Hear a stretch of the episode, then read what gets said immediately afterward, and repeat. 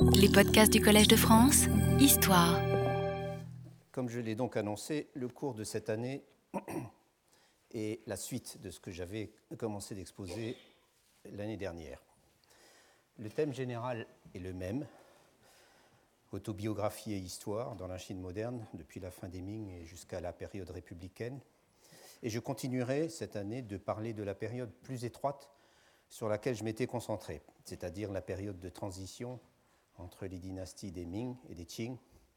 euh, autrement dit, grosso modo, le XVIIe siècle. Et comme à chaque fois que je reprends un thème d'une année sur l'autre, je crois qu'il est utile de rappeler d'où on est parti avant d'aller plus avant, de remettre mon auditoire dans le bain en quelque sorte. Et c'est donc essentiellement à cela que je vais consacrer cette première heure. Le thème de l'autobiographie d'abord, et d'abord la place même de l'écriture biographique en Chine. Envisager l'histoire à travers un certain nombre de destins individuels, ou même considérer ces destins comme un des principaux blocs constitutifs de l'histoire, est presque aussi ancien que l'historiographie chinoise. C'est d'ailleurs une des premières choses euh, dont j'avais parlé l'année dernière. J'avais rappelé en effet comment Tien, le fondateur de cette historiographie, avait consacré plus de la moitié des chapitres, 70 euh, sur 130 je crois, euh, de sa grande histoire de la civilisation chinoise depuis les origines jusqu'au début, de la dynastie des Han, donc les mémoires historiques, euh, pour prendre leur titre usuel en français, le Shiti, composé au tournant des deuxième et premier siècles avant notre ère. Comment donc il avait consacré plus de la moitié de ses chapitres à des biographies de personnages éminents venus de tous les horizons de la société. Et j'avais rappelé comment dans le Shiti, comme par la suite dans toutes les histoires officielles, et dans la plupart des genres historiques dérivés de l'histoire officielle, ces biographies sont regroupées en partie chronologiquement, mais surtout sont regroupées en fonction du statut des personnages considérés. Aristocrates, hommes d'État, fonctionnaires, chefs militaires par exemple, etc. Ou encore religieux à partir du moment où on a pris en considération les moines bouddhistes et les taoïstes. Ou alors elles sont regroupées par profession dans un sens plus spécialisé. Euh, on a donc des sections sur les littérateurs, les artistes, les devins, etc. Et la liste est particulièrement riche euh, dans le cas de cette première histoire dynastique, donc, qui n'est pas dynastique d'ailleurs, donc dans le cas de Sema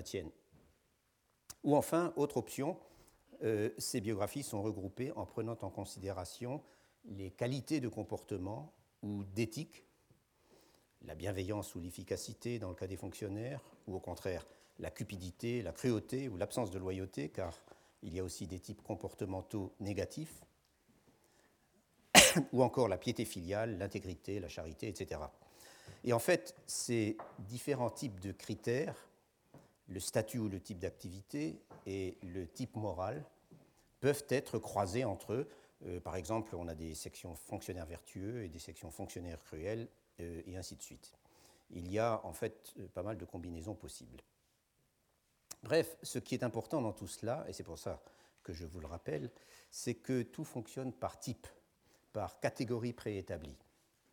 Même les excentriques sont rangés dans une catégorie, celle des excentriques justement et ces catégories sont en nombre limité. C'est important parce que après ce Matienne et pendant toute la période impériale, l'écriture biographique a proliféré dans tous les genres littéraires concevables. Elle a donné lieu à je ne sais combien de centaines de milliers de textes, certains très courts, d'autres au contraire très développés. Et surtout, elle a été dominée par ces catégories, quasiment sans exception. La conséquence, si vous voulez, c'est que les personnages dont on fait la biographie sont en quelque sorte absorbés, euh, dirais-je phagocytés,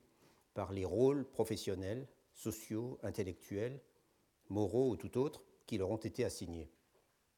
Et les résultats, comme nous l'avions vu, c'est que, aussi riche et varié qu'ait pu être son parcours, sa vie, le sujet d'une biographie chinoise reste toujours un personnage unidimensionnel. Mais autobiographie et histoire dans tout cela. Disons que, avant d'entrer, disons avant d'entrer un peu dans le détail, qu'il était nécessaire de faire ce rappel que je viens de faire, euh, même très concis, pour plusieurs raisons. D'abord, D'abord, c'était nécessaire parce que les normes présidant à l'écriture biographique en Chine président également à l'écriture autobiographique. En Chine, sans doute plus qu'ailleurs, les autobiographies peuvent être considérées comme un simple sous-produit ou comme un cas particulier du genre biographique en général, euh, parce qu'elles sont soumises exactement aux mêmes contraintes de catégorie et de type prédéfinies. Et à ces contraintes, il faut en ajouter une autre, dans le cas des autobiographies, qui ne s'applique pas systématiquement aux biographies proprement dites, même si on la retrouve dans la très grande majorité des cas. Cette contrainte, c'est la contrainte de respectabilité et de bonne réputation. Car s'il existe, au moins dans l'historiographie, dans les histoires dynastiques, dans l'historiographie officielle, s'il existe des biographies consacrées à des types négatifs, des biographies de renégats et de traîtres, de fonctionnaires corrompus, de sycophantes, que sais-je, c'est évidemment inconcevable, en tout cas de prime abord, dans le cas des autobiographies. Lorsque les auteurs parlent à la première personne et de leur propre personne, leur tendance naturelle est évidemment de passer sous silence tout ce qui dépare le tableau et de présenter les choses sous un jour aussi favorable que possible. J'avais d'ailleurs insisté l'année dernière sur ce fait essentiel et qui légitime en quelque sorte cette propension à ne parler que de ce qui flatte, euh, ou à la limite de ne parler négativement de soi-même que dans les formes convenues de la fausse modestie, euh, sur ce fait essentiel qu'en Chine, le principal motif qui est supposé animer l'auteur d'une autobiographie, c'est le souci de faire honneur à ses parents et à ses ancêtres. C'est, en d'autres termes, la piété filiale, célébrée, comme vous le savez, à l'infini dans le discours confucéen, comme vertu suprême, comme émotion première et comme principe de toute chose. En résumé, donc, en Chine, les auteurs d'autobiographies sont soumis, s'il est possible, à plus encore de limitations que les auteurs de biographies. Mais l'autre raison pour laquelle il était nécessaire de rappeler tout cela, c'est qu'il existe dans la production chinoise un petit groupe d'écrits autobiographiques je veux dire, quand je dis écrit autobiographique, je veux dire qu'ils ne se présentent pas tous comme des autobiographies dans la définition stricte du genre. Un petit groupe d'écrits autobiographiques, donc, qui se signale précisément par le fait qu'ils ignorent tout ou partie de ces contraintes, ou même dans certains cas qu'ils se définissent contre elles. Battre en brèche, si peu que ce soit, les normes de la respectabilité confucéenne, venant d'auteurs qui, du seul fait de l'éducation qu'ils ont reçue, ont été formés à un respect quasi religieux de ces normes, ça ne passe évidemment pas inaperçu. Et ce sont bien sûr ces textes-là qui m'intéressent, et je redirai un peu plus loin pourquoi. Non pas que les biographies ou les autobiographies conventionnelles, conventionnelles par leur format et surtout par leur contenu, soient dénuées d'intérêt en tant que sources historiques. Au contraire, Au contraire, elles sont très souvent intéressantes, en tout cas utiles, et nous ne cessons de les consulter pour préciser des faits, établir des connexions entre les personnes, savoir qui faisait quoi à tel moment, et ainsi de suite. Comme je l'ai dit tout à l'heure, dans la vision élaborée par Sematienne, les destinées individuelles constituaient une part essentielle de la texture de l'histoire, telle que devait la refléter son grand œuvre. Et comme tous ses successeurs ont obéi à cet impératif, nous sommes à la tête d'une base de données biographiques couvrant la totalité de l'histoire impériale, et même un peu plus, et incroyablement riche, en dépit des limitations euh, dont je viens de parler. Mais ce n'est pas de cela que je voulais parler. Je dirais, et je vais développer, euh, essayer de le développer un peu, je dirais que ces autobiographies un peu hors normes auxquelles je m'intéresse nous ouvrent des perspectives inédites dans deux directions. D'abord, D'abord, elle nous en ouvre sur la personne même de leurs auteurs, sur leur vie personnelle, familiale, sociale, professionnelle, etc., et même parfois intime, toutes choses qui, dans les cas les plus intéressants, sont traitées avec un réalisme, et même, pour reprendre une expression dont j'avais beaucoup usé, et même avec une absence d'inhibition, qui nous emmène parfois très loin des conventions de l'écriture bio ou autobiographique en Chine. Or, les réalités sociologiques et psychologiques ainsi dévoilées sont en elles-mêmes une part importante de l'histoire en général. Et précisément la deuxième direction dans laquelle ces textes nous ouvrent des perspectives inédites et au minimum enrichissent considérablement ce que nous pouvons connaître par ailleurs, c'est l'histoire en général. Je veux dire que les événements dont les auteurs de ces autobiographies ont été partie prenante ou témoins, ou dont ils ont entendu parler de première main, ces événements acquièrent là encore une réalité, une nuance et un détail que ne peut pas leur donner l'historiographie officielle ou les histoires qui se modèlent sur elle, car celle-ci reste inévitablement enfermée dans ses conventions de style, de présentation et de langage. Si ces textes donc m'ont accroché dès que j'en ai eu connaissance, c'est qu'avec eux, on se, sent, tout d'un coup très proche de la réalité, ou dirais-je peut-être d'une réalité qui n'est pas d'abord une rhétorique. C'est essentiellement à la fin des Ming, donc dans la première moitié du XVIIe siècle, que ces textes font leur apparition. Et cela s'explique par toute une série de raisons sur lesquelles je m'étais quelque peu étendu il y a un an. Disons, même au risque de simplifier, disons qu'on assiste pendant cette période à un phénomène dont il me semble possible de parler comme d'une sorte de perte de repère au sein d'une partie de l'élite politico-culturelle de l'Empire, et d'une perte de repère qui est la conséquence de l'affaiblissement, quand ce n'est pas de la complète dissolution, d'un certain nombre de valeurs et de contraintes, aussi bien politiques que sociales. Il y aurait en fait beaucoup de facteurs à invoquer ici. Le premier de ces facteurs, c'est sans doute l'enrichissement général de la société et les progrès rapides de l'esprit de commerce, au sens d'une monétarisation générale des relations sociales, euh, tout cela d'ailleurs largement engagé dès le XVIe siècle. Et dans une autre dimension, mais largement en rapport avec ces changements dans les habitus économiques, il faut invoquer la poursuite obsessionnelle du raffinement, la valorisation d'un esthétisme extrême et extrêmement coûteux dans le style de vie de la haute société lettrée, se conjuguant chez certains avec un individualisme à tout craint, dédaigneux des valeurs traditionnelles de modestie, de respect des hiérarchies euh, et notamment, et je reviendrai là-dessus, de primauté du service public. Il se trouve en outre que ces tendances se sont progressivement diffusées dans une fraction significative du corps social, au-delà du milieu des lettrés euh, dans sa définition stricte, comme le manifeste par exemple l'aspiration croissante d'une classe montante de nouveaux riches euh, à émuler les manières et les goûts de l'élite. Et c'est un phénomène dont la critique sociale de l'époque parle beaucoup, et bien sûr pour s'en plaindre. Mais il n'y a pas que ces développements économiques et culturels. Dans la sphère politique aussi, le dernier siècle des Ming est un moment où beaucoup de choses semblent se défaire, ou en tout cas semblent changer très vite, et dans une direction qui n'est pas perçue comme particulièrement rassurante. Pour essayer de le caractériser en quelques mots, je dirais peut-être que la classe lettrée, dont le magistère politique et idéologique s'était solidement établi dès le XVe siècle, je veux dire plus solidement sans doute qu'il ne l'avait jamais été en Chine, et qui, par l'intermédiaire du système des examens, avait acquis un quasi-monopole sur le pouvoir bureaucratique, je dirais donc que cette classe lettrée s'est trouvée de façon récurrente en conflit avec le pouvoir dynastique, et cela notamment à partir du règne de l'empereur Wanli euh, au tournant des XVIe et XVIIe siècles.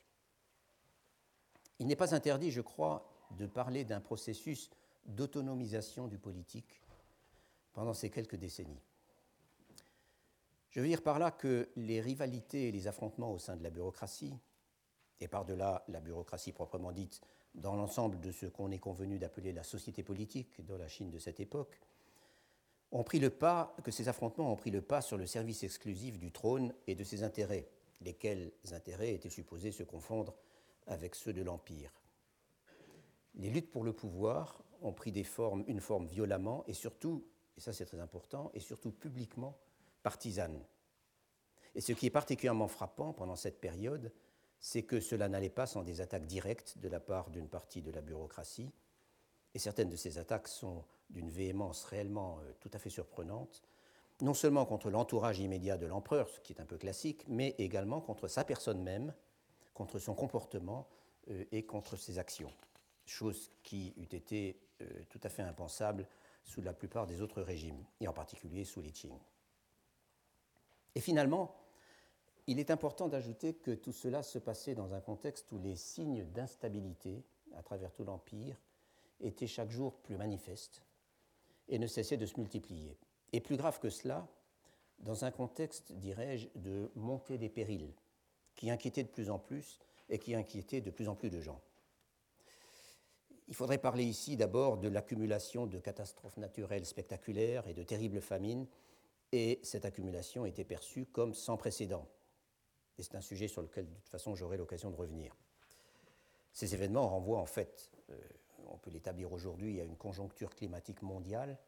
mais en Chine, sous les Ming, ils étaient interprétés par les contemporains comme autant de manifestations de désaveu céleste, donc d'une grave, crise dynastique. Mais il faut surtout parler, bien sûr, des menaces sur la sécurité même de l'Empire, qui n'ont pas cessé de s'alourdir au cours du demi-siècle. La pression d'une nouvelle entité politico-militaire dans le nord-est, l'actuelle Mandchourie, qui finira par tout emporter, donc les Mandchous bien sûr, suscite déjà de graves inquiétudes à la fin du règne de Wanli, donc euh, avant 1620. Mais il y a aussi, non plus aux frontières de l'Empire cette fois, mais à l'intérieur même, il y a aussi les rébellions de la misère qui éclatent dans le nord-est, dans la province du Shanxi, que certains de mes auditeurs connaissent bien, qui éclatent en 1628 et qui s'organisent sous la forme de ces fameuses armées paysannes, et non de l'historiographie communiste, euh, alors que pour l'historiographie conservatrice, elles sont toujours restées ce qu'elles étaient pour le gouvernement des Ming, c'est-à-dire des troupes de bandits maraudeurs. Euh, Liuko. J'ai jamais su exactement comment traduire cette expression de façon élégante.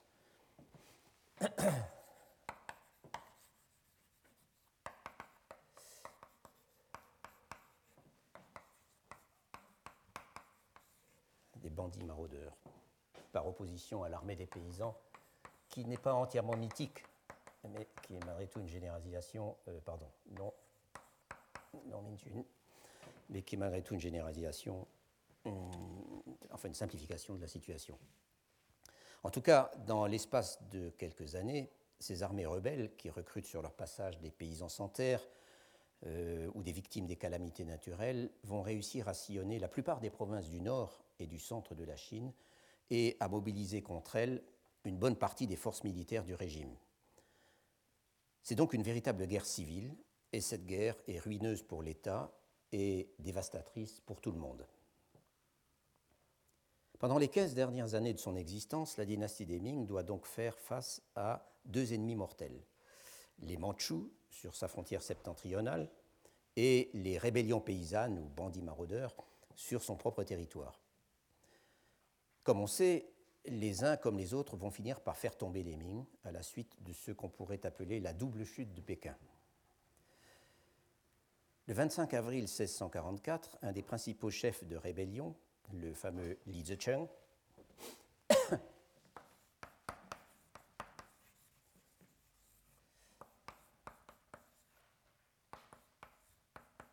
réussit à s'emparer de la capitale réside à s'emparer de la capitale. L'empereur Chongzhen des Ming se donne la mort sur la colline du charbon et Li Zicheng s'installe dans le palais impérial à la tête de son nouveau royaume qu'il a baptisé les Grands Shun, le royaume de Ta Shun.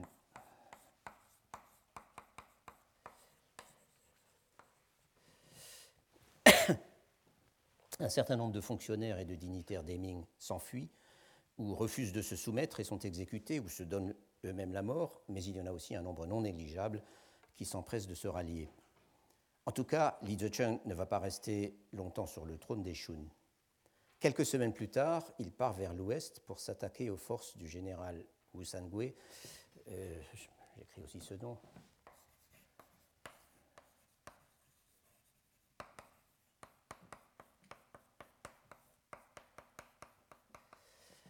Qui euh, était stationné à la passe de Shanhaiguan, qui sépare euh, grosso modo la Chine propre de la Mandchourie, et qui était supposé euh, contenir les Mandchous qui se trouvaient positionnés au-delà de la passe. Or,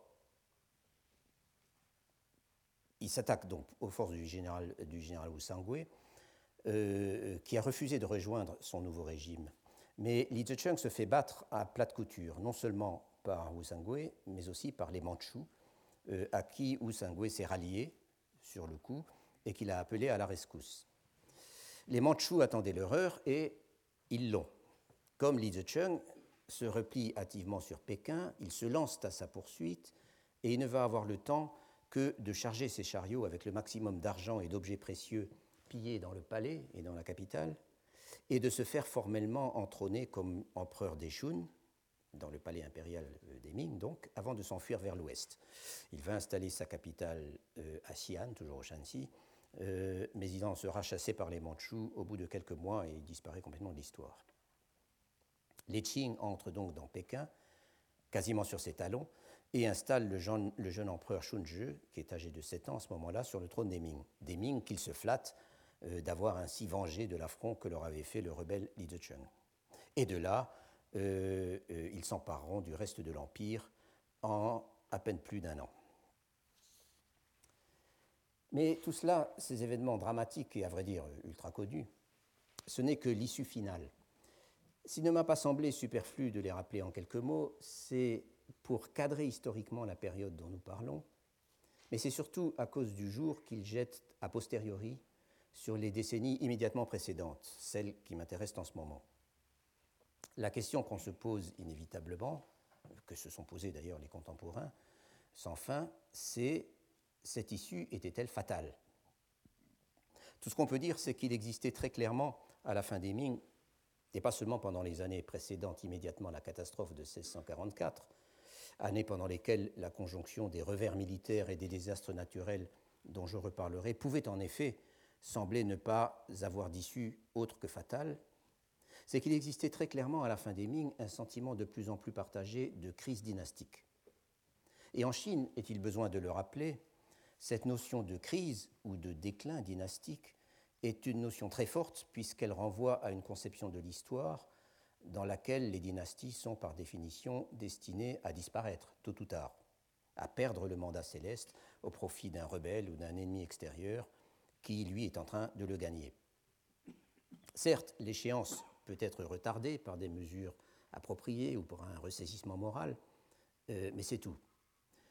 Dès lors, tous les signes susceptibles de suggérer que la dynastie régnante est en train de perdre le mandat céleste sont scrutés et interprétés avec inquiétude jusqu'au jour où il semble manifeste qu'il n'y a plus d'issue,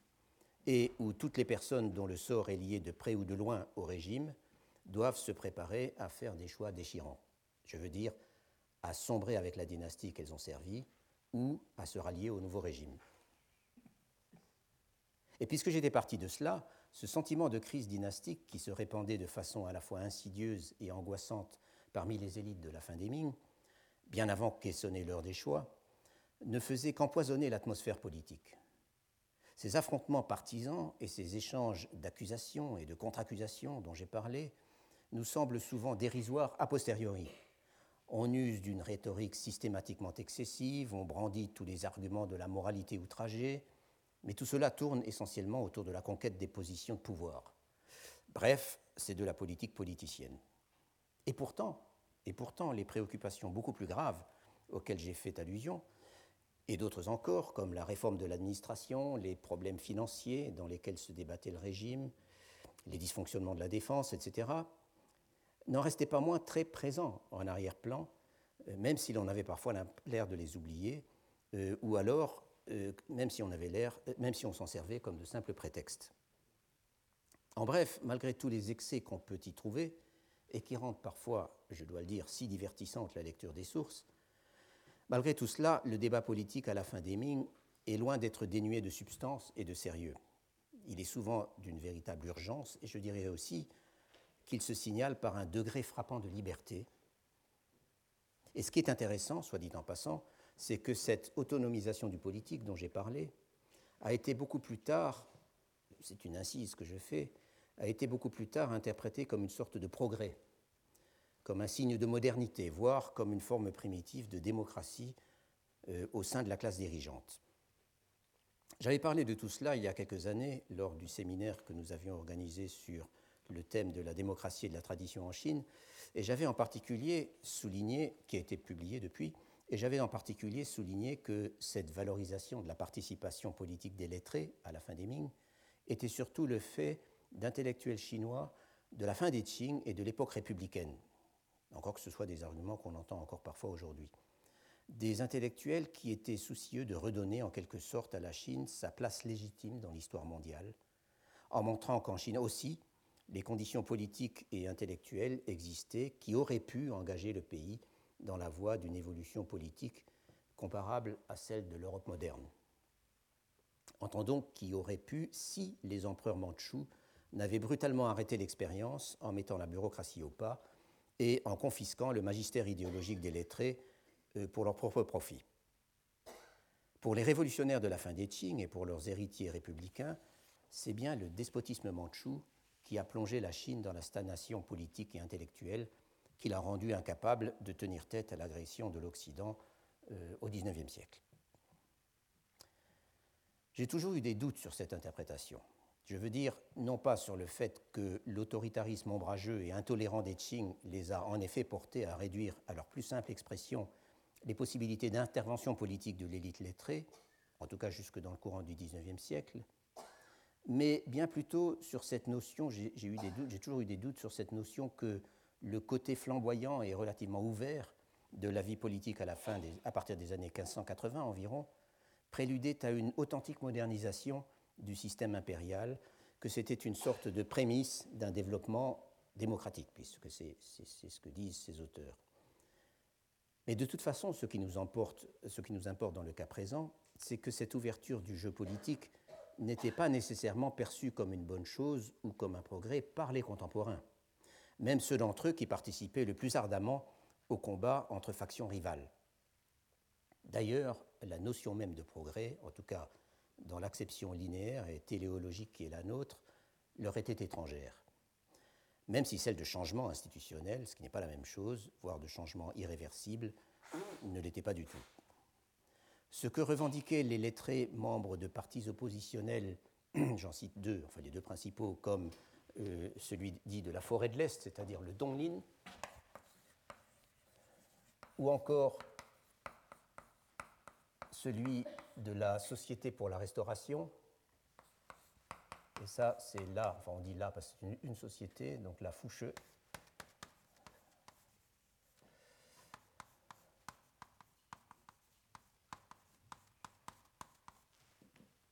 Les membres donc de ces, euh, deux partis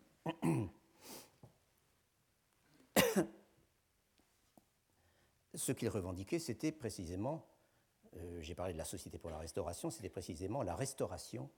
de droits de participation, de droits de conseil, de critique, d'une sorte de dialogue et de coopération avec un Fils du ciel respectueux de ses obligations cosmiques, sachant choisir des ministres vertueux et les écouter, et sachant aussi écarter du pouvoir les hommes de peu, les xiaozhen, c'est-à-dire les petits hommes littéralement, puisque c'est ainsi que les politiciens chinois désignaient leurs adversaires, toute chose qui, d'après eux, existait déjà dans l'Antiquité, qui était sanctionnée par la tradition, et que le fondateur de la dynastie des Ming avait à sa manière réussi à restaurer après avoir renversé la dynastie des Mongols.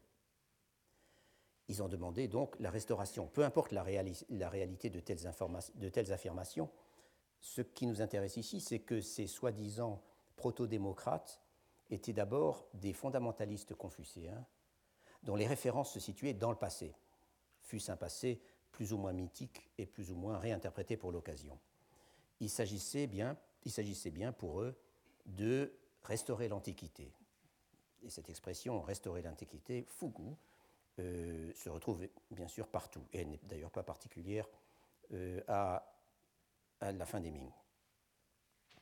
Pourquoi est-ce que je parle de tout cela? Eh bien, j'en parle parce que si l'on veut se faire une idée de la texture de la société chinoise de la fin des Ming,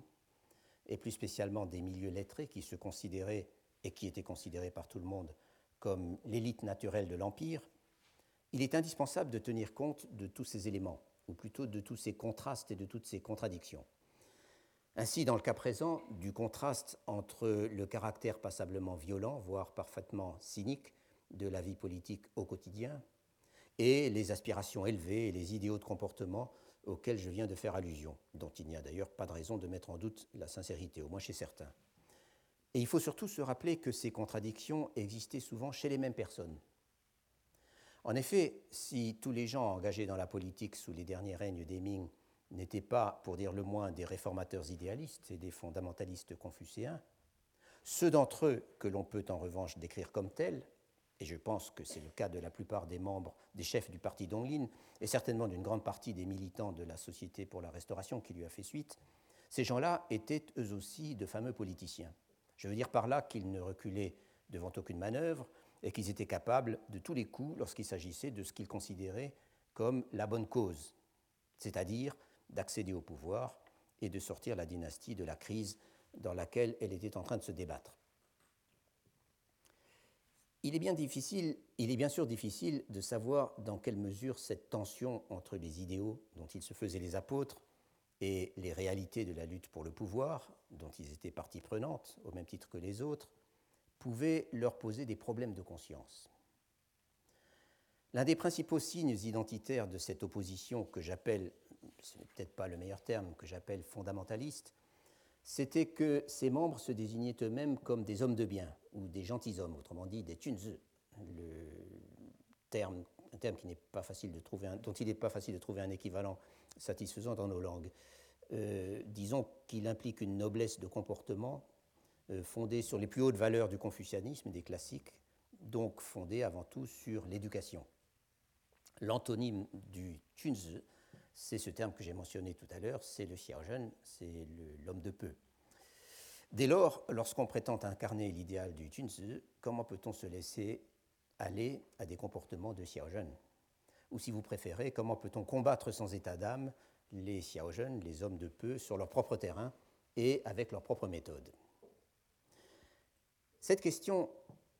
il n'est peut-être pas superflu de le rappeler au passage, nous renvoie à une tension récurrente dans l'histoire politique de la Chine. Cette tension, c'est la tension entre, d'une part, le désir ou l'impératif de participation au pouvoir, parce que ça reste la vocation ultime et le devoir de l'homme de bien,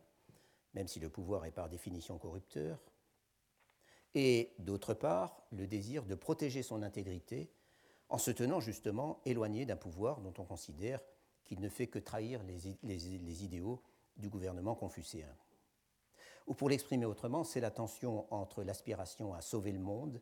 et servir le prince d'un côté, et de l'autre, la tentation de l'érémitisme,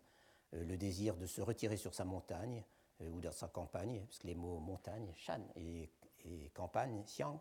symbolisent l'un et l'autre l'abstention politique, parce qu'il n'y a plus rien à espérer du pouvoir et qu'on préfère ne pas se compromettre. Mais il va de soi que cette opposition n'allait jamais sans ambiguïté et surtout qu'elle ne refusait pas toujours les accommodements, justement. On rencontre dans l'histoire culturelle de la Chine d'authentiques ermites, entre guillemets, c'est-à-dire des gens pour qui la question de la participation au pouvoir ne se pose même pas, alors qu'ils en auraient les qualifications en termes d'éducation euh, et de statut. C'est une attitude qu'on peut, dans certains cas, qualifier de taoïste. Mais on rencontre aussi beaucoup d'ermites, toujours entre guillemets, dont on affirme que leur réputation de vertu et de sagesse est telle que le pouvoir, c'est-à-dire l'empereur, n'a qu'un seul désir, celui d'aller les chercher dans leur montagne pour les prendre à son service. Et eux-mêmes, est-on tenté de supposer, ne rêvent en fait que de cela, de devenir ministres, mais en posant leurs conditions. Le débat autour du thème de l'érémitisme, c'est-à-dire autour de la question de savoir si un authentique confucéen doit ou non participer au pouvoir, trouve sa source dans certains propos de Confucius lui-même, euh, tels que nous les ont transmis ces entretiens. Mais à certains égards, la grande époque de ce débat, c'est celle de la crise de la fin des Han et de la période de fragmentation qui a suivi, c'est-à-dire le début de ce qu'on est convenu d'appeler l'époque médiévale en Chine, disons entre la fin du deuxième siècle de notre ère et le début du quatrième. Donc très longtemps avant la période qui nous concerne. Et c'est alors un sujet dont on disserte en longueur et qui a produit toute une littérature dont on peut dire qu'elle a plus ou moins fixé les termes euh, du problème pour les époques postérieures. Car, encore une fois, cette thématique ne cesse de revenir dans l'histoire de la Chine, même si c'est dans des contextes et sous des formes extrêmement variables. Et je crois qu'on peut dire qu'elle est en fait inséparable de la culture politique euh, confucéenne. Et comme je le disais donc, il est difficile de ne pas l'évoquer cette problématique à propos de nos fondamentalistes de la fin des Ming et de leur dilemme. Et non seulement d'eux, mais aussi du milieu social et intellectuel auquel ils appartenaient. Les plus fameux d'entre eux, et aussi les plus admirés, c'est-à-dire les lettrés du mouvement Donglin, s'étaient retrouvés écartés du gouvernement au moment des conflits euh, extrêmement violents tournant autour de la désignation de l'héritier présomptif par l'empereur Wanli euh, pendant les dernières années du XVIe siècle. Il n'était pas question aujourd'hui d'entrer dans le détail de ce débat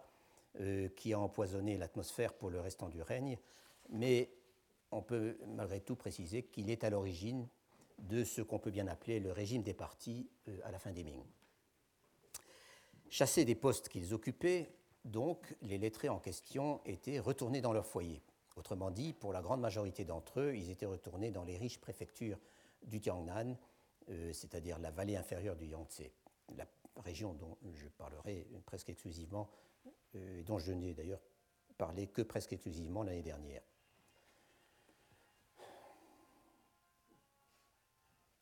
C'est d'ailleurs là qu'ils avaient fondé l'Académie d'Onglin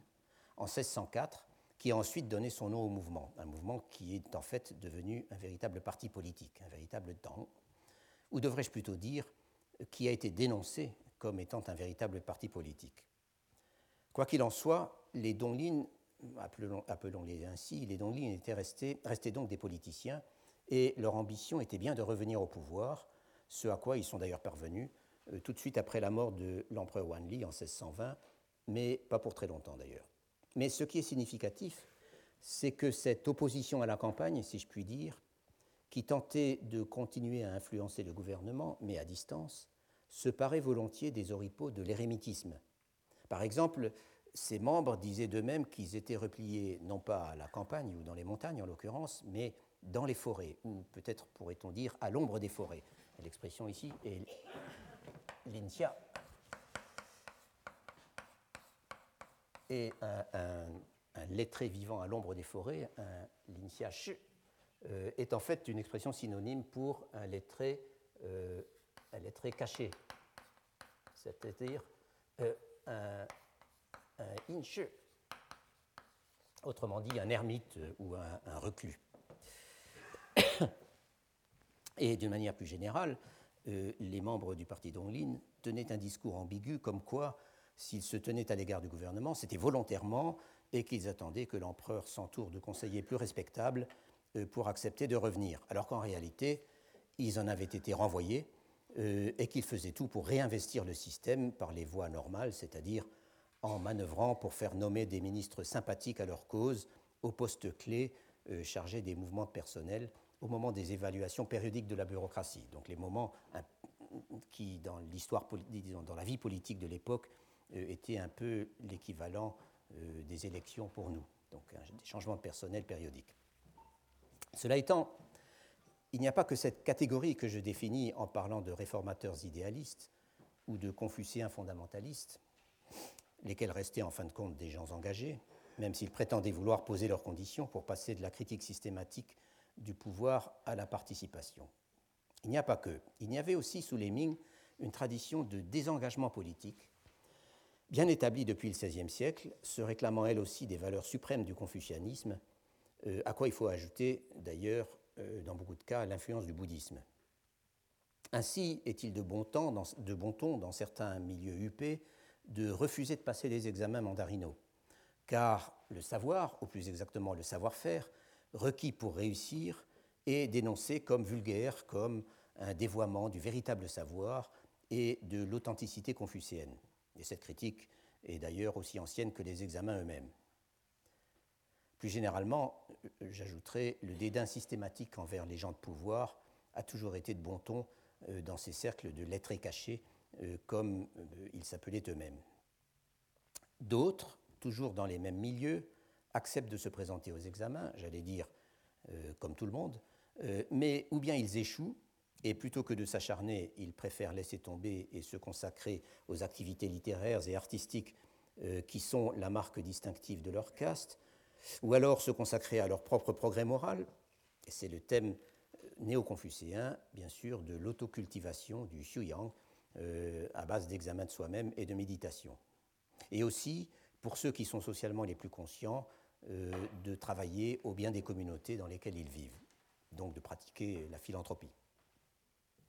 Il y a aussi ceux qui réussissent aux examens, mais qui ensuite font tout pour ne pas entrer dans la fonction publique, parce qu'ils ne veulent pas compromettre leur intégrité, ou plus simplement parce qu'ils en redoutent les contraintes et surtout les risques. Et il y a encore ceux qui entrent dans la carrière mandarinale, mais ensuite n'ont de cesse d'en sortir le plus vite possible euh, pour retourner à la vie plus agréable et considérée par beaucoup comme plus distinguée euh, du lettré vivant de ses rentes, sans parler des avantages considérables que leur vaut leur condition de titulaire d'un rang académique et d'ancien fonctionnaire. Et dans beaucoup de cas, particulièrement chez ceux qui appartiennent à ces grandes familles richissimes qui dominent la société du Tiangnan, dans beaucoup de cas, cette célébration des valeurs lettrées aux dépens du service public verse dans l'esthétisme luxueux et dans la recherche effrénée du plaisir, autrement dit, dans des comportements socialement irresponsables et économiquement ruineux. Et là, ce n'est plus de poursuite de l'excellence confucéenne qu'il faut parler, mais bien plutôt de snobisme et d'arrogance culturelle. C'est à toutes ces choses que je voulais faire allusion lorsque j'ai parlé tout à l'heure d'une perte de repères au sein d'une bonne partie de l'élite lettrée à la fin des Ming. Beaucoup ne savaient plus très bien comment se déterminer entre toutes ces options que je viens d'esquisser. S'engager dans le service public ou, au contraire, chercher à y échapper par souci de préserver son intégrité ou pour manifester son opposition au système en place, ou alors pour se consacrer au service de son lignage ou de sa communauté, ou simplement parce que c'est plus agréable de vivre de ses rentes en s'adonnant au plaisir propre à la classe lettrée. Ou peut-être était-il possible de gagner sur tous les tableaux, d'alterner les périodes de service public et les périodes de retraite confortable, les premières aidant d'ailleurs à financer les secondes. Et peut-être était-il même possible, ultime challenge si je puis dire, d'essayer de réformer et de moraliser l'État de l'intérieur sans pour autant piétiner les principes euh, qui, vous, étaient chers. De toute façon, refuser de servir l'État, même en invoquant les plus hautes motivations morales, ne pouvait pas ne pas susciter des cas de conscience à un moment où l'Empire était confronté aux difficultés et aux menaces dont j'ai parlé tout à l'heure, qu'il y avait, en d'autres termes, urgence. En tout cas, les plus inquiets argumentaient, débattaient entre eux, euh, se réunissaient en cénacle ou dans des académies pour scruter les enseignements des classiques, pour discuter des affaires du temps euh, et de leur propre attitude, quand ce n'était pas pour s'analyser et se critiquer mutuellement. Bref, l'époque est au doute et à l'introspection. Et bien souvent, ces gens avaient en effet mauvaise conscience. Ils s'accusaient eux-mêmes de démission et d'hédonisme, ils clamaient leur impuissance, ils se demandaient comment se servir de ces choix impossibles, etc. Et arrivé là, je retrouve en fait mon sujet, car si nous pouvons nous faire une certaine idée de ces débats intimes, eh c'est grâce à ces documents autobiographiques d'un nouveau genre dont j'ai commencé de parler, ou plus précisément dont j'ai commencé de résumer ce que j'en avais dit l'année dernière. Le moment est donc venu de se demander en quoi ces documents sont-ils nouveaux? J'avais eu, il y a un an, l'occasion de souligner qu'en dehors de très rares exceptions, il faut attendre en Chine le courant du XVIe siècle et surtout la première moitié du XVIIe pour rencontrer des textes de nature autobiographique, se distinguant nettement des conventions qui dominent normalement le genre et auxquelles j'ai fait allusion tout à l'heure, et en se distinguant et, s'en distinguant parce qu'on y découvre une voix individualisée, une personne autonome dans ses actions et ses perceptions, plutôt qu'un personnage jouant le rôle qui lui a été assigné par la société. Et qu'on y découvre aussi une propension à s'examiner soi-même sans indulgence, Bref, ce sont des textes portés par le souci ou le besoin d'affirmer sa subjectivité,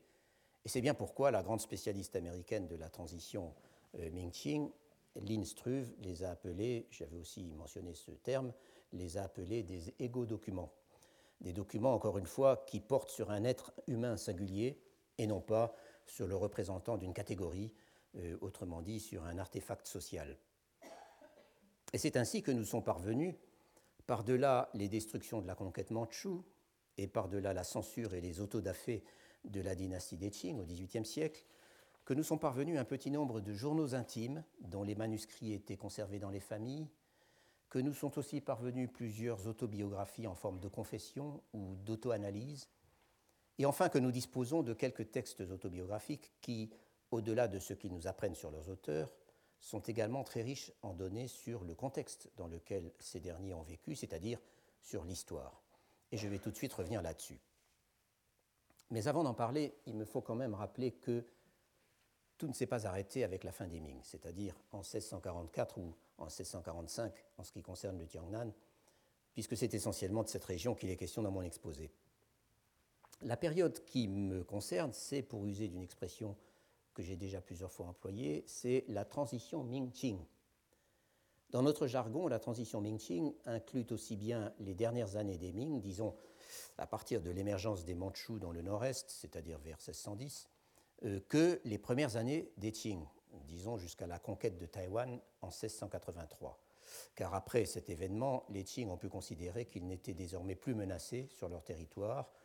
et que la conquête était bel et bien finie. Je terminerai d'ailleurs mon cours en analysant un témoignage sur les réjouissances qui ont accompagné la visite de l'empereur Kangxi à Suzhou en 1684. Et cette visite marque en quelque sorte, ou semble marquer, la réconciliation du pouvoir mandchou avec les élites lettrées du Tiangnan. Les élites, justement, qui avaient, parmi celles de l'Empire, eu le plus de mal à l'accepter, ce pouvoir mandchou, et qui avaient eu le plus à en souffrir. En d'autres termes, cette visite de Kangxi à Suzhou en 1684 marque la fin de la transition. Mais pendant les 40 années qui séparent la conquête de cette réconciliation symbolique, s'il faut vraiment donner une date euh, à celle-ci, euh, et diraient certains si celle-ci a jamais existé, euh, pendant ces 40 années, les mentalités ont été lentes à évoluer. La nostalgie de l'Ancien Régime est restée très forte parmi les générations qui avaient grandi sous les Ming, et dont il ne restait d'ailleurs plus beaucoup de survivants en 1684. Et cette nostalgie était d'autant plus vivace que les conditions avaient été très dures pendant les deux ou trois premières décennies du nouveau régime. Elle avait été particulièrement, encore une fois, pour les membres de cette élite lettrée que les Ming, de leur côté, avaient su si bien choyer. Au début, au moins, beaucoup ont voulu croire que les options restaient ouvertes et que, de toute façon, la classe mandarinale retrouverait euh, ses privilèges et son emprise traditionnelle sur la vie politique. Elle en, a, effectivement retrouvé une partie, mais plus tard. Et elle n'a jamais retrouvé cette liberté de débattre et de critiquer euh, dont je parlais tout à l'heure. Et la plus radicale de ces options, auxquelles on voulait encore croire, du moins tant que certains foyers de résistance euh, ont continué de subsister dans le Sud, c'était bien sûr le retour des Ming. Tout ceci se retrouve souvent en filigrane, mais parfois très clairement, lorsqu'il s'agit d'exprimer la nostalgie du bon vieux temps, tout ceci se retrouve dans les écrits autobiographiques et les témoignages dont j'avais commencé d'analyser le contenu l'année dernière. Ceux qui m'ont le plus occupé ont en fait été rédigés au début des Qing, mais ils l'ont été par des auteurs qui avaient vécu la conquête et qui parlent beaucoup du temps d'avant la conquête. Et par leur forme et par leur liberté de ton, ces textes sont exactement euh, dans la ligne de ceux de la fin des Ming dont je parlais tout à l'heure. La continuité est manifeste et j'ajouterai encore que cette notion d'une période de transition nettement circonscrite dans le temps entre un régime qui a fini par s'effondrer et un autre qui a mis un certain temps à trouver ses marques, la transition Ming-Qing donc, cette notion euh, me paraît d'autant plus valable que le type de texte dont je suis en train de parler disparaît complètement à la fin du XVIIe siècle. C'est donc à partir de ces sources que je vais continuer de travailler cette année. Et arrivé à ce point, il est temps que je précise un peu ce que j'ai prévu de faire. Pour la commodité, je m'étais efforcé l'année dernière de distinguer dans le contenu des textes dont je me sers entre, d'une part, les aspects autobiographiques au sens étroit du terme, tout ce qui concerne l'ego, si vous voulez, observé dans sa sphère familiale, familiale et privée,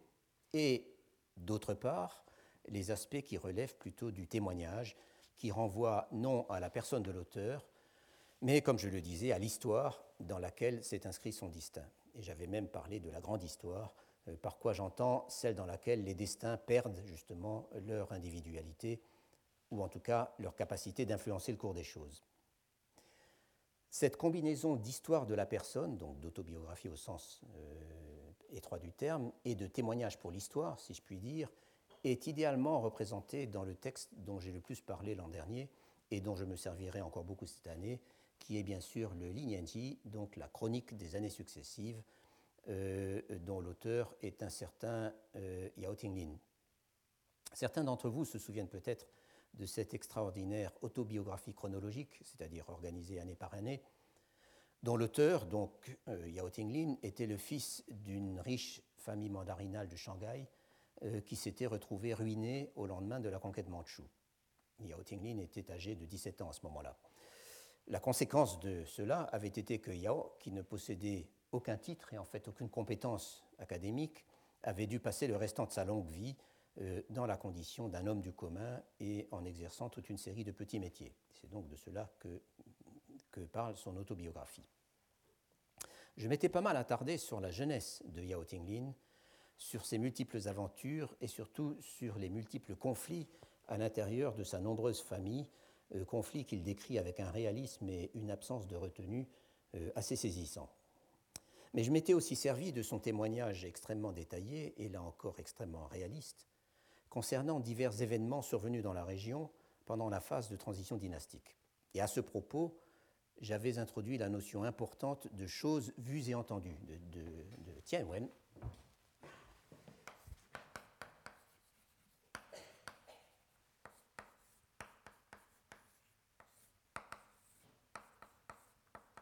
qui est euh, réellement un, un, concept et qui se retrouve, l'expression, euh, d'ailleurs dans le titre de certains textes dont je vais tout de suite parler. Avec les choses vues et entendues, on quitte, en quelque sorte la sphère privée, euh, mais on ne s'éloigne que d'un degré de la personne de l'auteur, de l'auteur de l'autobiographe, si vous voulez. Ou plutôt, et successivement, on s'en éloigne de deux degrés. D'un degré lorsqu'il évoque les événements qu'il a vus de ses propres yeux, dont il a été le témoin direct, et d'un degré encore lorsqu'il parle de ce que d'autres lui ont rapporté pour l'avoir eux-mêmes vu ou pour l'avoir eux-mêmes entendu. Et alors, il faut encore ajouter un degré d'éloignement. Mais la chaîne de témoignages, aboutissant à l'auteur de l'autobiographie, reste toujours présente. L'histoire, pourrait-on dire, est vue à partir d'un auteur et du point de vue d'un auteur qui parle à la première personne et dont la position est donc celle d'un récepteur d'informations. C'est, si vous voulez, l'histoire vue d'en bas. En tout cas, c'est sur cette utilisation des documents autobiographiques comme témoignage pour l'histoire que je vais me concentrer cette année. J'avais d'ailleurs commencé de le faire l'an passé et cela m'avait en réalité conduit à élargir quelque peu la notion de document à la première personne euh, euh, que j'utilise de préférence à celle d'autobiographie. En effet, au-delà des autobiographies proprement dites et des journaux intimes, on a pendant la transition Ming-Qing une abondance de chroniques locales, par opposition aux chroniques d'une vie, c'est-à-dire aux autobiographies, de chroniques locales qui se présentent à des degrés divers comme des témoignages personnels. Il s'agit là encore d'un type de matériau tout à fait particulier à cette période et dont probablement seule une petite partie a survécu à la censure des Qing. Et là encore, il s'agit dans la plupart des cas de textes rédigés au Tiangnan et parlant du Tiangnan, le plus souvent à partir d'une localité particulière. Et il existe ainsi, pour ne citer qu'un seul exemple, une chronique absolument passionnante de Suzhou, la grande métropole culturelle et commerciale qui était un des bastions de cette euh, haute élite lettrée dont j'ai parlé, et donc cette ville qu'a symboliquement visité l'empereur Kangxi en 1684, d'une chronique donc couvrant les dernières années, les dernières années des Ming et les toutes premières années des Qing, et c'est une chronique que j'aurai souvent à citer dans mon exposé. Il arrive dans ce genre de texte que l'auteur évoque ce qui lui est arrivé à lui-même, qu'il parle de, à la première personne donc, qu'il parle de son implication personnelle dans les événements qu'il décrit, euh, qu'il cite sa propre expérience à titre d'exemple, et dans de tels cas, la distinction entre ces, chroniques, entre ces chroniques dont je parle et au moins certains documents autobiographiques, riches en choses vues et entendues, comme le Ligne de façon exemplaire, euh, euh, cette distinction n'est en fin de compte que assez relative. Ou alors, ou alors l'auteur peut se contenter de dire, mais il le dit de façon explicite, qu'il a été personnellement témoin de ce dont il parle. Ou encore, autre possibilité, il peut en parler de façon plus distanciée, euh, sans être lui-même présent, avec la voix de l'historien en quelque sorte. Et en fait, les trois configurations peuvent très bien se retrouver dans un même texte. Mais même dans la troisième configuration, donc la voix de l'historien, comme j'ai dit, la personne de l'auteur en tant que témoin n'est jamais loin, au sens où c'est un contemporain qui parle et qui parle de lieux où il était présent. Il faisait partie, si vous voulez, de la masse des individus pris dans l'histoire euh, qu'il est en train d'évoquer. J'avais donc commencé de me servir des chroniques en forme de témoignage pour compléter les textes de nature plus euh, authentiquement autobiographique à propos de plusieurs sujets. Plusieurs sujets dont vous vous souvenez peut-être. J'avais ainsi parlé euh, assez en détail de la prépondérance du pouvoir militaire au Tiangnan pendant les premières années des Qing et de la façon dont elle avait été vécue, et très mal vécue, par les populations locales et surtout par l'élite lettrée. J'avais aussi consacré un certain temps à l'épisode célèbre de répression fiscale dont avaient été victimes les notables de cette même région en 1661 et 1662. Et enfin, un événement qui avait fait un bruit considérable à l'époque, qui est resté comme le souvenir d'un grand traumatisme. Et enfin, j'avais parlé, à vrai dire assez rapidement, d'un autre événement ayant durement secoué le Tiangnan au moment du changement de dynastie, euh, à savoir les révoltes de dépendants ou d'esclaves, comme on dit parfois, euh, qui avaient éclaté un peu partout dès que la prise de Pékin et le suicide du dernier empereur Ming avaient été connus dans la région. C'est donc cette démarche que je vais poursuivre cette année. Je vais essayer de dégager ce que les documents autobiographiques et les chroniques rédigées par des témoins nous apprennent d'original, et l'on verra que c'est considérable, nous apprennent d'original sur un certain nombre d'épisodes particulièrement dramatiques dans l'histoire du Tiangnan pendant la transition Ming-Qing. En fait, je compte pour l'instant traiter de trois de ces épisodes, et dans chaque cas, il y aura beaucoup à dire. Le premier, ce sont les famines des années 1640, qui ont été une catastrophe comme cette région n'en avait jamais vu de mémoire historique, et sur laquelle nos sources nous donnent des témoignages qui sont tout à fait remarquables de précision. Le, deuxième épisode dont je parlerai, c'est l'invasion mandchoue euh, donc en 1645 mais que je considérerais cette fois sous l'angle des réactions populaires très contrastées euh, qu'on observe au niveau local, que ce soit dans les grandes villes du Tiangnan euh, ou dans les campagnes, avec souvent une opposition entre les deux. Et là encore, nos témoignages permettent d'observer les choses euh, depuis la base. Et enfin, dans un registre tout à fait différent, et à l'autre extrémité de ces quatre premières décennies des Qing au Tiangnan, euh, je parlerai de la visite de l'empereur Kangxi à Suzhou en 1684, sur laquelle on a un témoignage tout à fait extraordinaire. Et cet épisode devrait me permettre de boucler en beauté, ou en tout cas dans une ambiance nettement plus festive que pour le reste, ce premier cycle sur autobiographie et histoire. Mais avant d'aborder ces sujets, je voudrais revenir un peu en arrière dans le temps et consacrer au moins un exposé, celui de la semaine prochaine, à une autre autobiographie un texte unique et tout à fait remarquable, euh, qui est, me semble-t-il, le meilleur exemple qu'on puisse concevoir de ces autobiographies inquiètes, introspectives et libres de ton qui ont fait leur apparition à la fin des Ming. C'est un texte dont j'avais dit déjà un mot l'année dernière. Euh, j'avais même annoncé que j'allais, euh, que j'allais le présenter et en discuter, mais en fin de compte, je n'avais pas eu le temps de l'aborder. Ce texte a pour titre Je suis époux.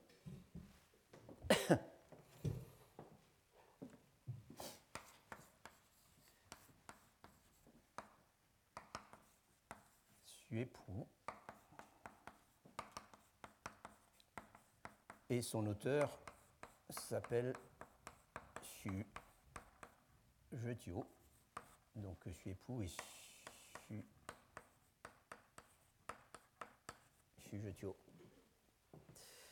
C'est un texte que j'ai déjà étudié dans d'autres circonstances, mais sur lequel je voudrais, euh, revenir dans, le cadre de ce, cours. Euh, signifie littéralement chronologie d'un apprentissage. Et l'auteur, euh, donc euh, Xu Zhetio, était un fonctionnaire de la fin des Ming euh, qui a vécu de 1574 à 1631. Et ce texte est en fait une autobiographie chronologique, un Nienpu, hein, ce même mot pu qui, désigne une, série annuelle d'événements. dans ce cas, Euh, c'est une autobiographie chronologique qui commence avec l'entrée de son auteur dans la carrière en 1610 et qui s'arrête un an avant sa mort, donc en 1630. De quel apprentissage veut-il parler? C'est ce que j'expliquerai la semaine prochaine, mais il devrait me suffire pour le moment euh, de préciser qu'il s'agit d'un parcours individuel, mais que, en même temps, ce parcours est extrêmement riche en informations de première main et livré, euh, là encore, sans aucune inhibition, sur l'état du gouvernement et euh, de l'administration et sur les menaces qui pèsent sur la Chine. En termes de transition dynastique, avait suggéré, quand j'avais fait allusion à ce texte il y a un an, en termes de transition dynastique, la carrière et la vie de Xu Zhetio correspondent à peu près à ce qu'on pourrait appeler le début de la fin. Voilà donc ce dont je traiterai euh, la semaine prochaine et je vous remercie pour votre attention.